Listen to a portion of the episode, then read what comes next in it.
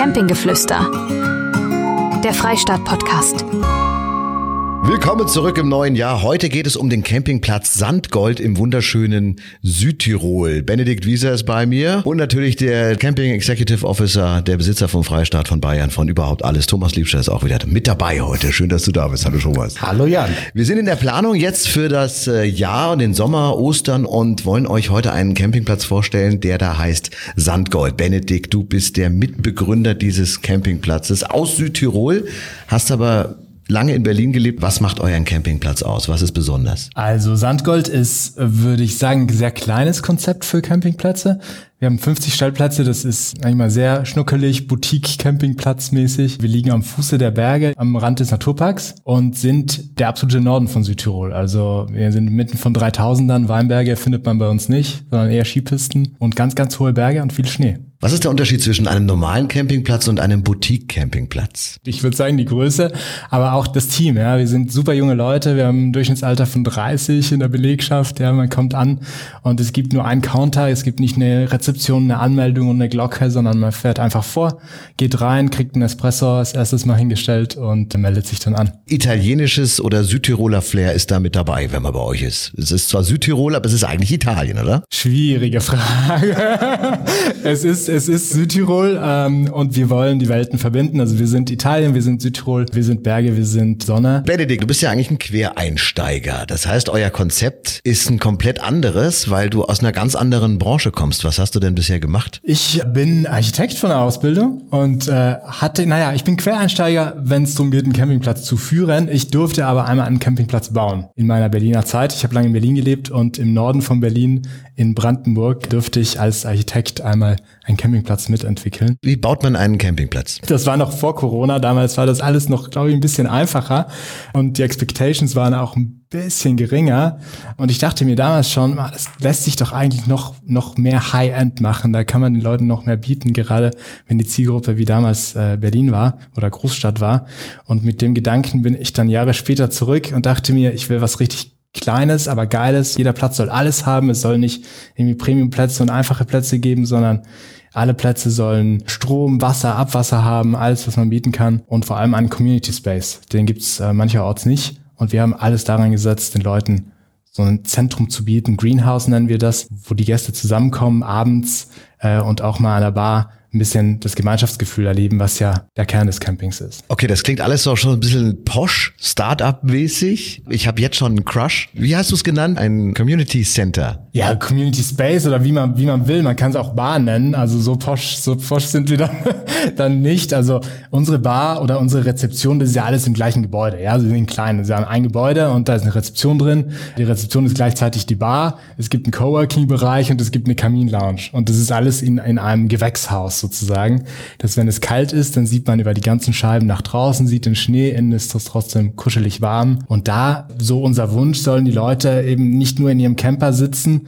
sondern abends oder auch tagsüber zusammenkommen, sich kennenlernen. Äh, wir wollen Leute verbinden im Urlaub. Und wie baut man jetzt einen Campingplatz? Also ist ja auch mal eine spannende Beschäftigung vielleicht für den Sommer, für ein Wochenende oder so ein Projekt mit den Kids. Was machen wir am Wochenende? Lass uns doch mal einen Campingplatz bauen. Das ist ja jetzt nicht wie bei Playmobil. Wie geht man denn daran? Also du hast jetzt eine freie Fläche und wie konzipiert man einen Campingplatz? Ja, die größte Arbeit äh, sieht man nicht. Die ist nämlich unter der Erde. In der Tat. Also es sind viele, viele Rohre, viele, viele Kabel, viele, viele Wasserschläuche und wenn man in Südtirol auf 1000 Metern ist, dann sind es auch viele Heizungskabel, damit das Wasser nicht einfriert. Und der Boden wird entsprechend natürlich auch ein bisschen härter sein. Das bedeutet, das wird erstmal wie ein Kellerabteil gebuddelt und dann alles verlegt, wie bei einer Fußbodenheizung und dann wieder draufgeschüttet? Wie muss ich mir das vorstellen? Ja, im Prinzip ja. Also wir haben äh, die Baugrube ausgehoben unter dem Hauptgebäude. Da sind die ganzen technischen Anlagen und von dort äh, starten die Gräben und gehen zu jedem Platz hin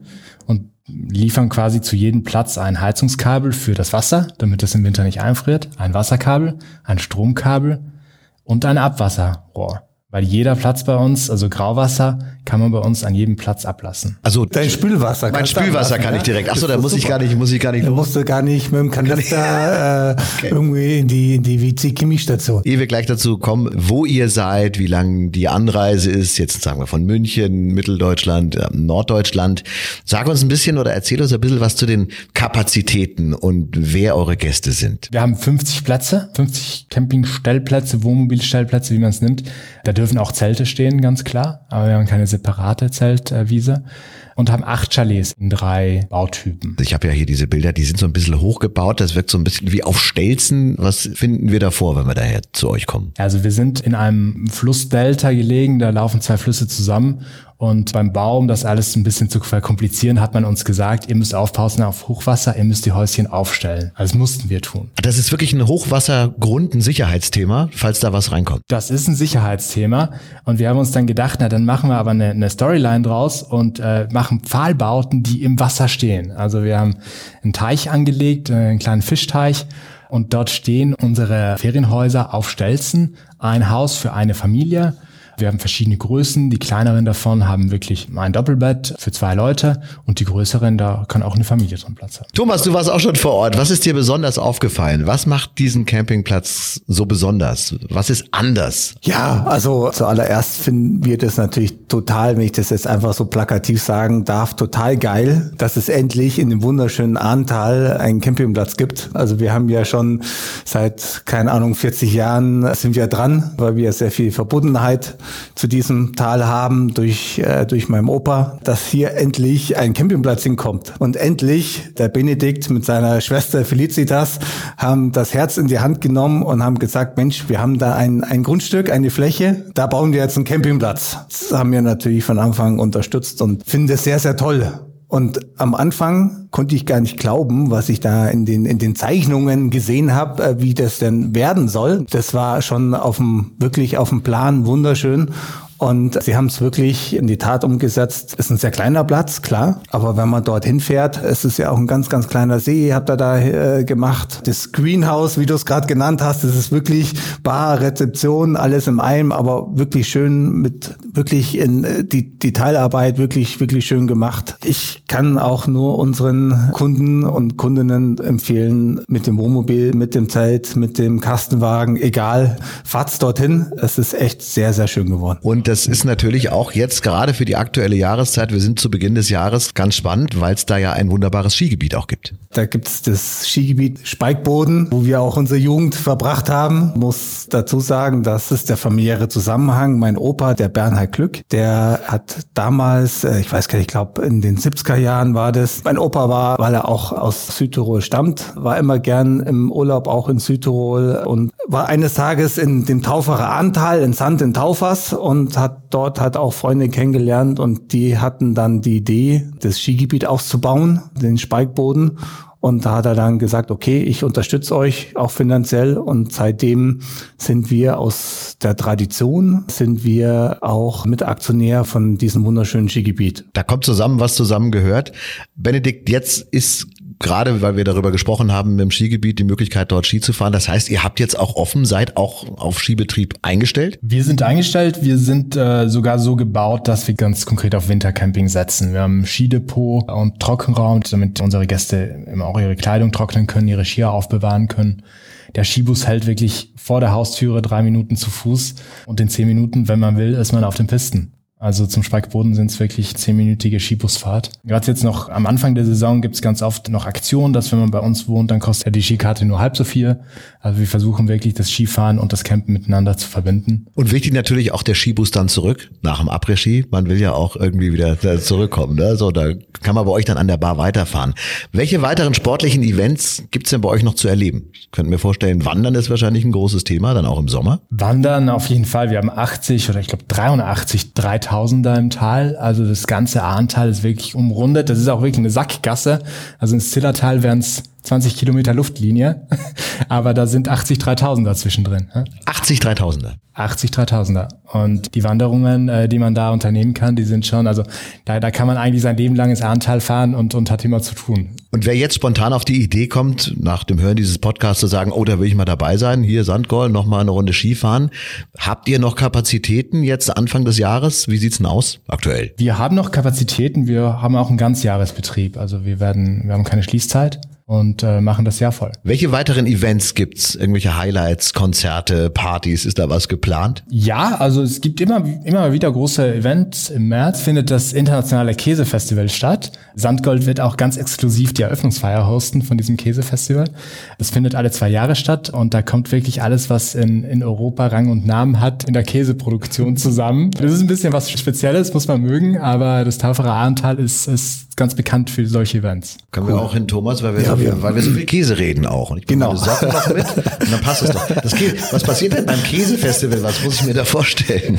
Ja, das musst du dir so vorstellen, dass da wirklich Produzenten von Käse von verschiedenen äh, Käsereien nach Südtirol kommen, ins Taufere Ahrtal und ihre Produkte vorstellen. Die werden verkostet. Es gibt äh, verschiedene Events tagsüber und abends und da darf man sich wirklich durch die europäische Käseproduktion durchprobieren. Einmal durch Käserei. Wunderbar. Richtig. Sensationell. Und dann fliegen wahrscheinlich auch die Löcher aus dem Käse. Die, übrigens sind die Löcher im Käse sind ja das, was am wenigsten Kalorien hat. Deswegen esse ich immer nur Käse mit Löchern. Mein Gott, sind wir albern heute, aber das gehört nun auch mal irgendwie so ein Stück weit dazu. Also, Entschuldige, Thomas? Du bist albern. Ich bin albern, ja, ja, genau. Deswegen wurde ich ja hier eingestellt. Einer muss ja hier die Dödelrolle machen. Wintercamping, um da nochmal eben zu bleiben. Ein Wort zu den Sanitäranlagen. Da gibt's ja was Spezielles. Wir haben vorhin schon etwas drüber gesprochen, aber ihr habt da einen ganz speziellen Service. Ja, unsere Sanitäranlagen sind auch auch in der Basiskategorie, also ohne Aufpreis, hat man in jeder Zelle ein Waschbecken, ein WC und eine Dusche innen drin. Also man, man putzt sich nicht die Zähne neben 20 anderen Leuten, sondern es gibt verschiedene Zellen, man schließt sich ein und hat da seinen eigenen privaten Space, äh, dass er nach dem Skilauf, wenn man dann ganz erfroren zurück zum Campingplatz kommt, nochmal ganz besonderes Gewicht hat. Und man kann dann die Zahnbürste da auch liegen lassen und muss dann, und die Haare im Abfluss muss man nicht sauber machen. Man hat es wirklich privat für sich. Kann man alles, das kostet aber extra. So, Haare im Abfluss kostet extra. Okay. macht Sinn, macht Sinn. Nee, aber es gibt äh, natürlich auch Privat-WCs und es gibt auch die tägliche Reinigung und einen Handtuchservice dazu. Wer, wer sagt, ich möchte nicht Handtücher waschen, das bieten wir an. Ja, super, oder? Ja, also finde ich ganz tolle Ideen dazu. Aber und ich merke ja und ich höre ja auch schon raus, da wird ein bisschen anders gedacht. Ich muss kurz ausholen. Es gibt diesen Modekollege Philipp Plein. Kennt ihr Philipp Plein, diesen Modetypi? Benedikt, du kennst ihn wahrscheinlich. Der Thomas ist zu alt. Ja, ist es. Du ist zu alt. Das ist so ein, ein Kollege, der macht so ganz teure, exklusive Sachen, Klamotten und so weiter. Und der hat eigentlich BWL und Jura studiert. Das heißt, der hatte mit der Modebranche überhaupt nichts zu tun. Das hat er mir in einem Interview mal erzählt. Und ich fand das spannend, weil er gesagt hat, ich komme von einer ganz anderen Ecke und ist aber trotzdem total erfolgreich und macht's ein bisschen anders. Und das ist ja bei dir und deiner Schwester auch so ein bisschen der Fall. Ihr seid nicht von ganz draußen, aber ihr geht da schon andere Wege. Wege jetzt auch hier mit Handtuchservice und so weiter. Also ich höre schon raus, das ist hoch innovativ. Äh, ja, äh, das ist es, geht aber auch nicht immer gut. Ne? also manchmal wäre ein bisschen mehr Erfahrung, hätte manchmal nicht geschadet. Konkret, was ist schiefgelaufen? Äh, wir haben beispielsweise ganz stark auf Digitalisierung gesetzt. Ja? Also wir haben einen Roboter zur Schwarzwasserentsorgung, also zur, zur Kassettenreinigung, haben wir einen Roboter angeboten. Am Anfang gesagt, der Roboter ist bei uns umsonst, das ist inklusive. Und die konventionelle Methode, die bieten wir gar nicht an. Also die, den konventionellen Ausguss, ja. Jetzt haben wir uns natürlich nicht überlegt, was passiert, wenn der Roboter mal kaputt ist. Und äh, ja, das war das war die Eröffnung, äh, die erste Eröffnungswoche dieses Jahr im August. Äh, da war der Benedikt wirklich jeden Tag äh, mit den Händen in der im Roboter. Im, Im, Roboter, sagen wir es sagen wir es mal so, im Roboter drin. Ähm, also ich höre schon, das ist äh, hochinnovativ und wahrscheinlich auch sehr digital. Geht das für die Camper, den Durchschnittscamper so auch fein? Oder steht da der eine oder andere mit einem Buch ja, und sagt, du habt das dort gelesen und so weiter. Wie schaut es? Also gibt's da, kommt ihr da an die Grenzen? Es geht. Ich muss dazu sagen, unsere Kundschaft ist relativ jung, aber auch etablierte Camperinnen und Camper sind eigentlich ziemlich begeistert und wollen das alles ausprobieren. Also den Brötchenservice, die Frühstücksbestellung. Das haben wir eigentlich alles über das Smartphone optimiert. Also man kann dann abends bis 22 Uhr über sein Smartphone sagen, man mag, mag drei Semmeln und eine Zimtschnecke und die liegt dann am nächsten Morgen abholbereit an der Rezeption. Und das machen auch äh, unsere Gäste bis bis zu jedem Alter eigentlich mit. Wer kommt zu euch? Für wen ist das denn ausgerechnet? Für jeden, das ist mir schon klar. Aber kannst du ungefähr sagen, so ist der Durchschnittscamper bei euch, der Durchschnittsgast bei euch? Kann ich so gar nicht sagen. Also wir haben extrem viele Gäste, die ihr Wohnmobil nur mieten. Das fällt uns auf. Also haben sehr viele junge Gäste, die vielleicht noch nicht das Geld in die Hand genommen haben, Wohnmobil zu kaufen. Wir lesen sehr oft die, die gängigen Vermietdienste an, an den Campern. Also da scheinen wir stark zu sein. Wir setzen auch ganz stark auf Social Media in unserer, in unserer Werbung. Deshalb wahrscheinlich erreichen wir sehr viele junge Leute. Das sind aber nicht nur Paare, sondern auch Famili junge Familien. Äh, Gerade im Herbst waren es aber auch ähm, ziemlich einige Rentner, die dann eben auch Zeit hatten und sich gefreut haben, dass ein Platz eben auch im September, Oktober noch offen hat, weil viele Plätze schließen dann. Und, und da waren wir auch eine Alternative für, für ältere Camper. Und jetzt hast du eingangs das angesprochen, ihr habt einen Coworking-Bereich. Ist das auch vielleicht ein Fall für den einen oder anderen, der sagt, ich mache eh Homeoffice, ich bin mobil, ne, ich brauche nur Internet und Strom, dass man bei euch da vorbeischaut, dann in der Nebensaison da ein bisschen arbeitet, nebenbei noch die Natur genießt und ein bisschen Sport macht? Genau so was gedacht. Also der obere Stock, äh, das obere Geschoss vom, vom Greenhouse ist ein Coworking. Da gibt's verschiedene Tische mit Steckdosen, Internet gibt's sowieso auf dem ganzen Platz. Also theoretisch kann man auch auf dem Klo sitzen und arbeiten. Das ist nicht, das ist nicht verboten. Was Männer übrigens immer machen, also um auch diese Frage mal zu klären für alle Frauen, was machen Männer auf dem Klo? Nein, die spielen nicht Solitär oder Lightchest, wir arbeiten da. Ja, so. Heißt ja auch Geschäft. Also das heißt, ihr habt da im Grunde, habt ihr auch Drucker vor Ort? Jetzt frage ich mal, jetzt müssen wir leider ins Detail gehen, weil das bei mir geht schon wieder die Lampe an. Ja, ich sehe mich da schon bei euch sitzen, das finde ich total spannend. Äh, wir haben keinen Print-Service äh, vor Ort, weil es wird einfach den Rahmen sprengen, aber wir bieten das an, an einer anderen Location an. Also wer möchte, wer kann auch Meetingräume mieten, äh, die stellen wir zur Verfügung. Allerdings nicht auf dem Campingplatz, weil das wäre dann einfach zu viel für so einen kleinen Platz. Okay, also man könnte auch Kollegen einladen und sagen, hier pass mal auf, wir machen unser Meeting jetzt, hier kommt es auch mit dem Reisemobil vorbei. Ganz neue Wege, finde ich wunderbar. Erzähl uns ein bisschen was über den Anteil italienischer Gäste, deutscher Gäste. Wo kommen eure Gäste her? Wie viele Italiener, wie viele Fratellis habt ihr am Platz? 50-50, aber nicht gleichzeitig. Ja? Also ganz, ganz andere Reisedaten. Also ähm, im Dezember gibt es einen Feiertag um den 8. Dezember herum. Das ist fest in italienischer Hand beispielsweise. Der September sehr deutsch, Mitte August wieder sehr italienisch. Also es gibt sich so ein bisschen, also die zwei Sprachgruppen äh, sind nicht wirklich gleichzeitig da, aber teilen sich so ungefähr die Hälfte auf. Welchen Unterschied macht ein deutscher Camper und ein italienischer Camper? Die Pause deutet darauf hin, dass du dir versuchst, gerade eine politisch korrekt neutrale Antwort zu geben. Als Südtiroler ja, ist, man, ist man da geschult aufzupassen. Nein, der deutsche Gast ist anspruchsvoll aber sehr, sehr hilfsbereit, wenn es darum geht, äh, Feedback zu geben. Also gerade in den ersten Wochen nach der Eröffnung haben wir ganz viel auf Feedback gesetzt. Wir sind wirklich zu den Gästen hin und haben gesagt, was machen wir richtig, was machen wir falsch. Und da nimmt sich der deutsche Gast wirklich extrem viel Zeit, auf eine nette Art und Weise einem zu sagen, du, das, das habt ihr super gemacht und, und da müsst ihr noch mal schauen, da, das müsst ihr noch lernen. Ja? Äh, der italienische Gast, der freut sich vielleicht, dass, dass da irgendwie ein paar junge Leute was gegründet haben und da muss man sich sich richtig Mühe geben, um da ein bisschen Feedback rauszuholen. Wo sind die Anspruchsunterschiede zwischen dem deutschen und dem italienischen Gast? Der deutsche Gast, wenn die Buchung stattgefunden hat, dann hören wir weniger von unseren deutschen Gästen. Also die verbringen dann mehr Zeit auf dem Platz im Wohnmobil, die wollen ein bisschen ihre Ruhe haben und sind dann weniger an der Bar im Greenhouse, stellen auch weniger Fragen. Der italienische Gast, äh, der bucht schneller, also ist der Buchungsabschluss, den sehen wir schneller. Aber dann, wenn er bei uns angekommen ist, dann äh, fangen die Fragen an, dann, dann ist sehr viel Betreuungsaufwand, äh, den wir aber gerne leisten. Ja, also dann werden Wandertouren abgefragt, dann werden alle WC-Anlagen äh, ausführlichst erklärt, dann braucht es Hundeprodukte und da helfen wir natürlich trotzdem gerne überall.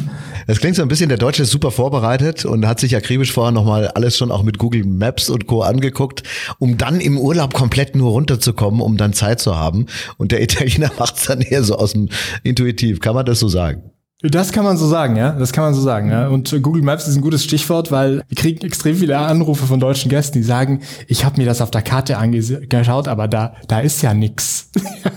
weil wir so neu sind. Ja, wir sind noch nicht auf Google, also auf dem Satellitenbild sieht man noch nix. Aber das ist ja dann wie so eine Punika-Oase. Du fährst um die Ecke und dann boom, dann ist es dann da. Seit wann gibt's euch? Seit August 2023 gibt's uns. Thomas, welche Erfahrung hast du gemacht im Unterschied zwischen deutschen und italienischen Campern? Du bist ja auch viel in Italien unterwegs. Du wirst es ehrlich keine Antwort haben, oder? Fände ich schon spannend. Das ist total schwer zu sagen, egal welche Nationalität wir schon alles miterlebt haben. Auch alle Eigenschaften mit total nett und verständnisvoll und geduldig bis hin wirklich brutal anspruchsvoll und manchmal auch unfair. Ne? Das würde ich jetzt nicht an, an der Nationalität abhängig machen. Kann Überhaupt nicht. nicht. Nee, kann, kann man echt nicht sagen bei uns. Ich freue mich ja, wenn sich so ein bisschen durchmischt und ich mag auch dieses italienische und auch Südtiroler Flair und genau das bietet ihr. Auch gerade letzte Woche wieder diesen Satz gehört, deswegen muss ich fragen, das letzte Kind hat immer Fell. Wie sieht's denn aus, wenn ich mit ich kann die Gags auch weglassen, wenn es keine Reaktion gibt. Mache ich künftig auch. Wie sieht's denn aus mit Vierbeinern bei euch auf dem Platz? Sind die gestattet? Vierbeiner sind gestattet, überall, sowohl in den Ferienhäusern als auch auf dem Campingplatz. Und welche Plätze sind besonders beliebt, wenn wir bei euch auf der Seite uns das angucken und ein bisschen, gibt's da beliebte Plätze, die vielleicht eher weg sind? Ja, unsere Magnum oder Magnum Vista Plätze, die sind äh, sozusagen die, die höchste Kategorie. Da hat man dann auch wirklich uneingeschränkten Blick auf die umliegenden Berge keine Gäste vor sich, also keine anderen Wohnmobile, die die Sicht einschränken. Das sind die beliebtesten. Sag mal, wie heißen die? Magnum Vista? Magnum und Magnum Vista, das sind die großen, wie man, also die großen oder die großen mit Aussicht. Die buchen wir, Thomas. Da kommen wir dann, da kommen wir dann aber mit dem, hier mit diesem riesen äh, Concorde Centurion. das ist doch dein Liebling. genau. Da kommen wir mit dem Concorde Centurion und buchen den Magnum Vista Platz. Und der platzmäßig geht es auch. Also auch eine Concorde könnte bei euch landen und das Reisemobil dort auch parken. Richtig, deshalb der Name, weil wir natürlich auch ein Angebot für die großen Wohnmobile. Wenn ich fahre, Jan, dann geht das. Thomas, Wenn du fährst, ja. dann müssen wir noch ein bisschen Platz schaffen. Ne? Thomas, Thomas ist geübt darin, große Gegenstände in kleine. Bitte? Ich glaube, jeder, der jetzt ins Internet geht und sich den Sandgold anschaut, der wird die tollen Fotos sehen und wird sehen, Mensch, das ist ein super Platz, ein kleiner, schöner, richtig nett, liebevoll gemachter Platz. Da wird sich jeder wohlfühlen.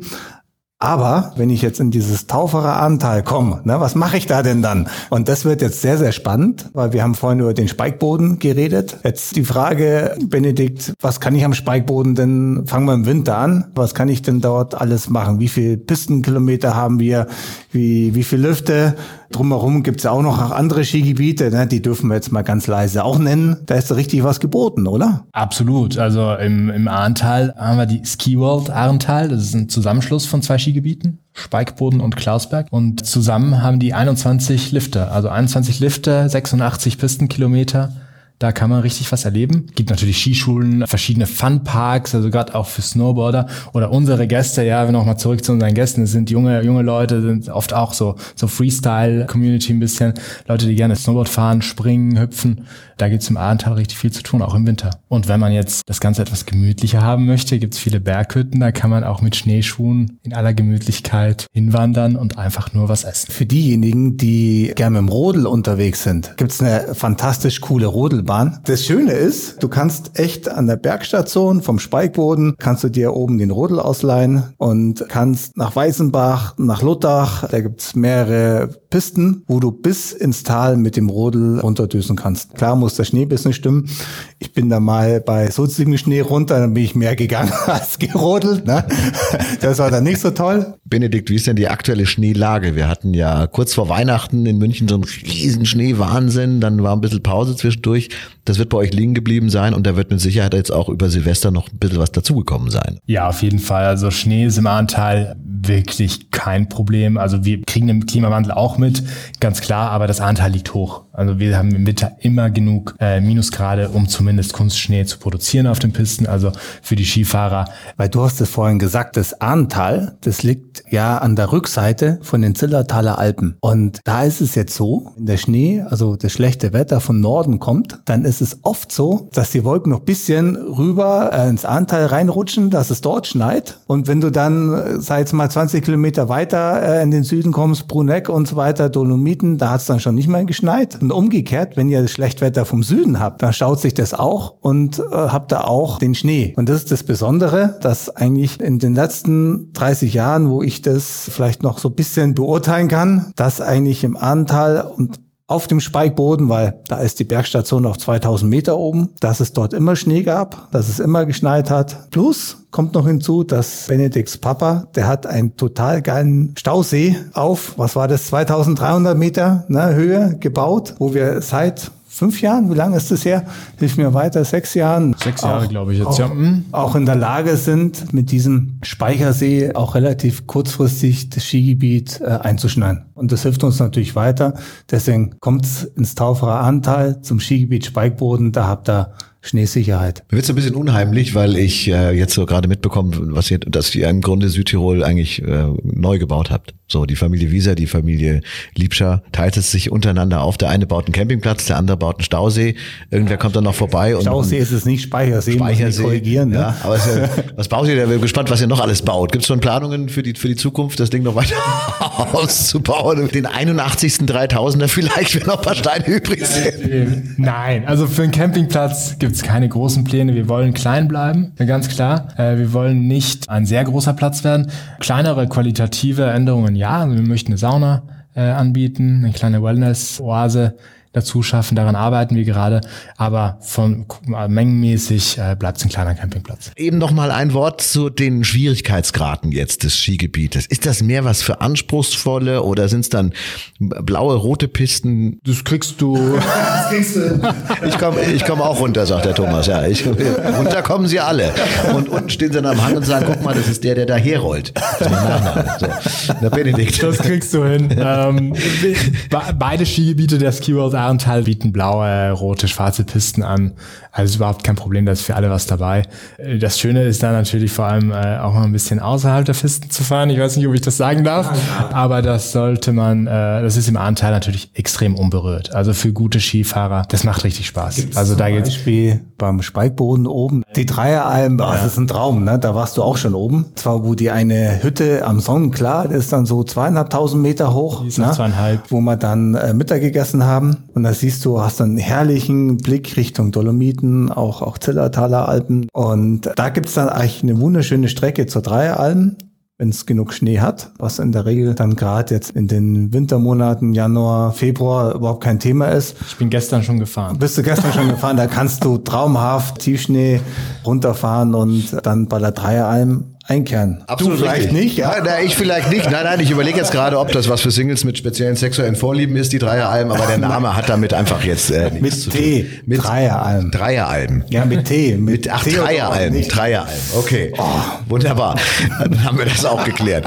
Soll ja unterhalten sein hier auch. So, und jetzt äh, geht der Schnee so allmählich dahin. Wir kommen dann Richtung Frühling. So zum Thema Schneesicherheit, wie lang geht es sich aus? Erfahrungsgemäß jetzt, man kann das nie so genau sagen, so ehrlich müssen wir ja sein, aber Februar, März, also wie lange hält der Powder bei euch? Anfang April hält er. So, und dann kommt die Wandersaison oder wie geht's dann weiter in Richtung Freizeitaktivitäten? Also der Sommer, da finde ich im Ahrtal ist Fahrradfahren äh, eine extrem tolle Geschichte, weil das Ahrtal links und rechts sehr hohe Berge hat, aber die Talsohle ist relativ flach und dann kann man wirklich 30, 40 Kilometer lang vom Brunneck bis das Tal endet bei Pretau, kann man mit dem Fahrrad fahren und wenn man ein E-Bike hat, dann kann man sogar über diese Berge bis nach Österreich fahren und so eine kleine Rundfahrt machen. Und man kommt im Sommer, wenn, da, wenn kein Schnee liegt, kommt man bis ins Defereckental nach Osttirol. Braucht man eine Batterie? Da braucht man eine Batterie. Ich habe mich auch mal gewundert, weil ich immer fahre im Elektrobike, habe das Ding aber nie geladen, strampelt und denke mir, das ist so schwer. Also, ist, also ich habe es nicht so ganz verstanden. Gut, wie schaut's aus mit Klettern? Gibt's da Angebote bei euch? Mit Sicherheit, oder? Ja, da würde ich nochmal zurück auf den Speikboden, weil äh, der Speikboden natürlich verschiedene Klettersteige hat. Da gibt's vier Klettersteige mittlerweile. Die, der leichte, der ist wirklich für Kinder geeignet. Und das Schwere, da muss man schon wissen, was man tut, da muss man ja auch gut sichern. Es gibt mittlerweile einen Waldrutschenpark. Also es muss man sich so vorstellen wie eine Wasserrutsche ohne Wasser, also wirklich also voll äh, geschlossene Röhren, die teilweise auch transparent sind. Man kann raus im Wald gucken und da in die Tiefe rutschen. Das ist ein Riesenspaß für die Kinder. Äh, zur Entfernung Richtung, sagen wir jetzt mal, Gardasee ist wahrscheinlich das bekannteste. Wie lang fährt man da? Macht das Sinn, wenn man jetzt über die Münchner Achse fährt, beispielsweise bei euch ja mal vorbeizuschauen? Über die Münchner Achse fährt man bis Ausfahrt Pustertal-Brixen und äh, von da sind es 45 Minuten bis zu uns. Also das, das lohnt sich auf jeden Fall auf dem Weg zum Gardasee ein kleinen, kleines Detour zu machen äh, und 45 Minuten ins Sandgold zu fahren, bei uns zwei, drei Tage zu bleiben und dann weiter Richtung Gardasee. Und dann kommen wir Richtung Herbst, ähnliche Veranstaltung wahrscheinlich, viel wandern, viel draußen. Herbst, ja, auf jeden Fall viel draußen. Da kommt natürlich der Vorteil südlich der Alpen zum Tragen, weil der Herbst in Südtirol sehr lange sehr schön ist. Also wenn es auf der österreichischen Seite nördlich der Alpen schon kalt wird, haben wir oft noch äh, wirklich sonnige äh, Tage, goldenen Herbst und da kann man absolut bis Ende Oktober noch zum Wandern kommen. Und die Skisaison 24 beginnt dann ungefähr jetzt mal für die, die ein bisschen länger nach vorne planen wollen. Ab wann macht Sinn? Ende November, Anfang Oktober. Das hängt immer von den Schneeverhältnissen ab. Mittlerweile sind Skigebiete so gut ausgestattet, dass es eher früher wird. Es wird jedes Jahr früher, aber Anfang Dezember zum Nikolaustag kann man auf jeden Fall Skilaufen. Die Planung Richtung Frühjahr Sommer, Herbst, wie seid ihr da gebucht? Wir sind gut gebucht und auch über alle Monate hinweg so ein bisschen. Natürlich äh, im August, Juli, August ist schon extrem stark nachgefragt. September auch. Der September entwickelt sich ja immer mehr zu einem Campingmonat in Nord Norditalien. Also man weiß mittlerweile, wie schön das doch ist, wenn es im, im Norden schon kalt wird, noch mal ein bisschen Sonne tanken. Was ich nicht vergessen würde, wäre wär so jetzt der Frühjahr, also Mai, Juni, da kann es schon wirklich schön und warm sein und es ist eine großartige Zeit auch für Sommertourismus. Und jetzt auch buchbar über eure Homepage. Gibt es eine Haupt- und eine Nebensaison? Kann man preislich ein bisschen was sparen? Ich frage für einen Freund. man man Den kann Thomas. Man kann ein bisschen was sparen. Also im Juli, August ist natürlich der stärkste Monat. Wenn man da so ein bisschen rausbleibt und ein bisschen vorher, April, Mai, Juni oder dann wieder ab September, da ist es auf jeden Fall etwas günstiger bei uns. Und im Konkreten, was muss man denn rechnen? Was muss ich kalkulieren? Dem Zelt, mit dem Reisemobil und dem Bungalow. Plätze bei uns starten bei 35 Euro. Das wäre der einfachste Platz. Allerdings muss man dazu sagen, werden, werden die Zuhörerinnen äh, sagen, dass ähm, das ist teuer, aber da ist Strom schon dabei. Also wir rechnen nicht kilowattweise separat ab. Bei 35 Euro für den kleinsten Platz gibt's bei uns Strom, Wasser und Abwasser inklusive. Also AllNet Flat kann man die ganzen Powerbanks da durchladen und alle Computer und euch da leer machen, oder? Es gibt einen kleinen Ausschluss, also die, die Elektrofahrzeuge, die darfst du nicht laden. aber für die haben wir Ladesäulen. Ne? Okay, dann der Bungalow. Der Bungalow, ähm, ja, da, da bist du um die 250 Euro.